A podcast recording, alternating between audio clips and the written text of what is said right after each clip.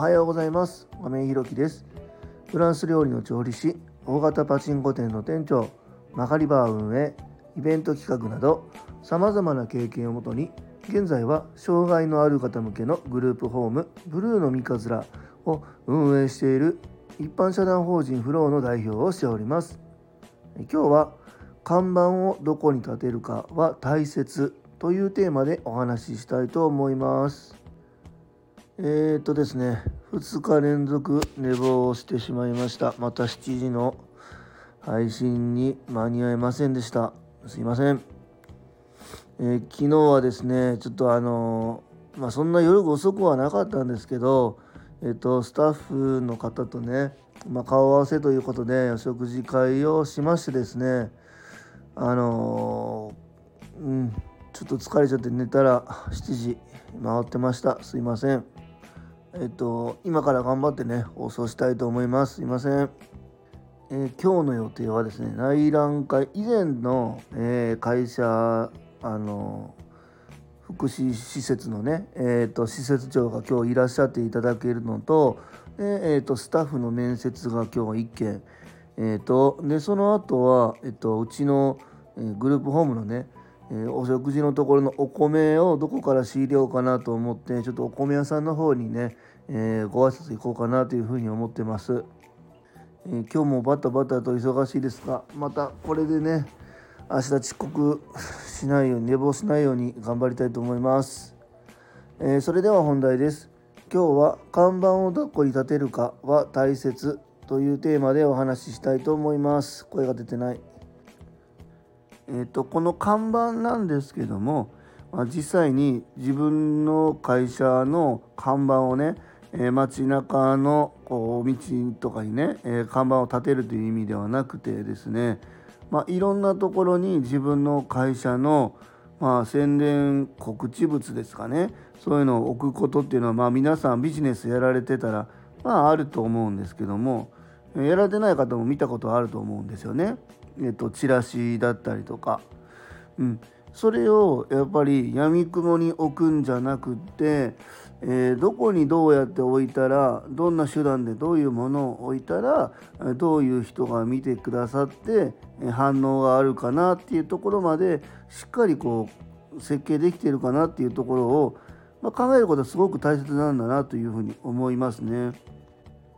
えー、うちのこの一般社団法人フローだったらまずやっぱり一番こうお渡しするのは名刺かな？名刺ですね。ここお名前と会社名だけで終わっているところが結構あるんですけどここをまあ僕たちは告知物にしておってですね、まあ、名刺の裏に QR コードがあって、えそこには QR コード読み込んでもらうと、え、公式 LINE に飛んでで公式 LINE の方には、え、うちのまあ情報だったりえー、ここあの会社にねあの三日面の、えー、グループホームまで来てもらうための道順だったり、まあ、いろんなあボタンがこう設置してあるわけなんですよね。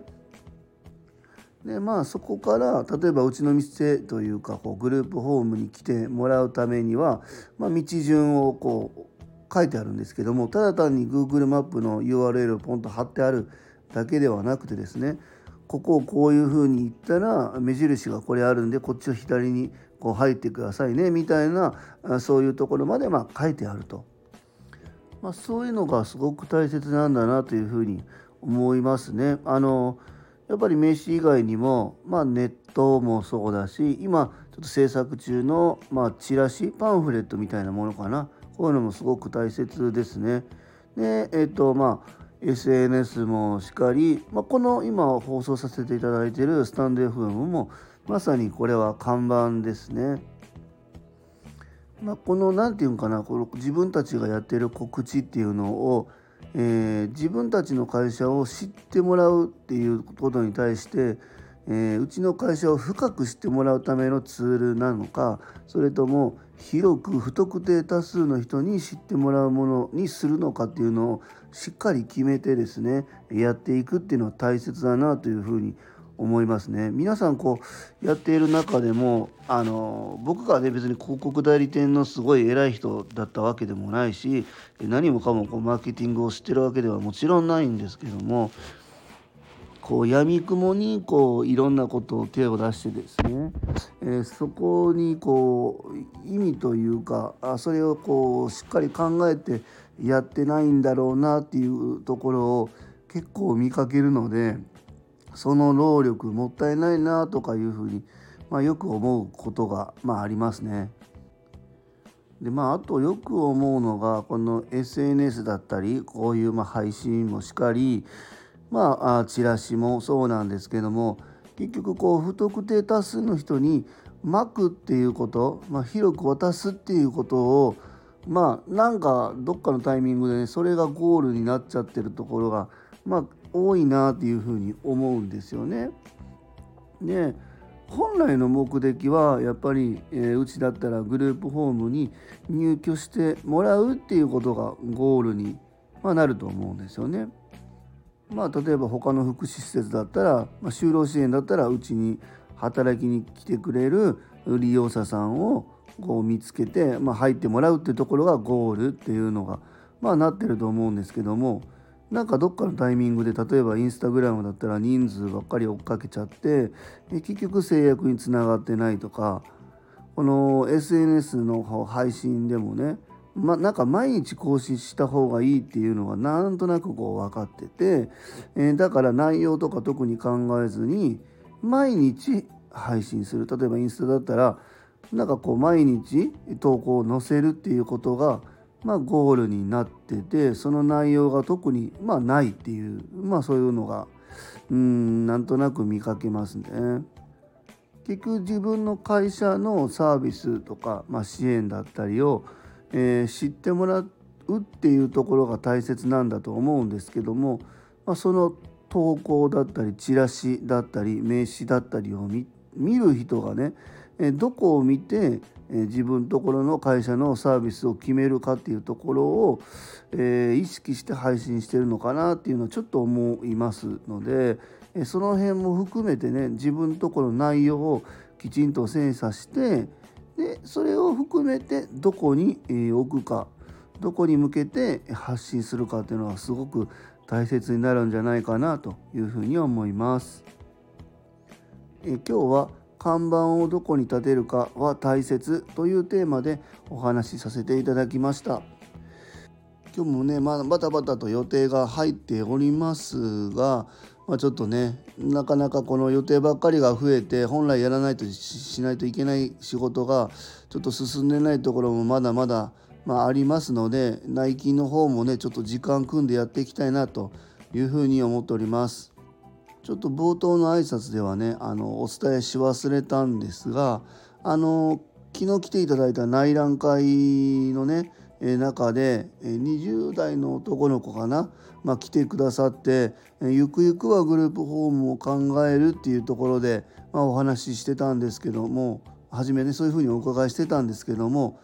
なんかこういろいろお話ししていくうちにですねうちの体験入所っていうところを決めてくださいましてまああの1日2日ぐらいの内容なのでえー、次の放入居に決まるかどうかもちろん分かんないんですけどもちょっとまさかねそういう流れになると思ってなかったので、まあ嬉しいなというふうに思ってます。あのお母さんがねうちのサビ館と地元が一緒で、えー、僕もまあそこに昔住んでたんですけども、まあ、そういう流れで割とこう話題も盛り上がり以前働いてたね、えー、福祉事業所のもともとこう利用者さんでも、まあ、あられるっていうことも流れの中でありながらね体験入所を決めていただきました。本当にね嬉しいなと思います。体験入所までは少し期間がまああるんですけどもねその体験を機にまたあのご本人のね自立に向けて僕たちがこうしっかり支援できたらなというふうに思っております。一般社団法人フローでは障害のある方向けのグループホームブルーの三日面を和歌山市の三日面というところで3月から入居を開始いたします。それに伴いまして入居者様とスタッフを募集中です。そちらの詳細などは公式 LINE やノートでもご案内しておりますのでぜひ概要欄のリンクからご覧いただきますようお願いいたします。最後までお聴きくださりありがとうございます。次回の放送もよろしくお願いいたします。今日も素敵な一日をお過ごしください。一般社団法人フローの亀井弘樹でした。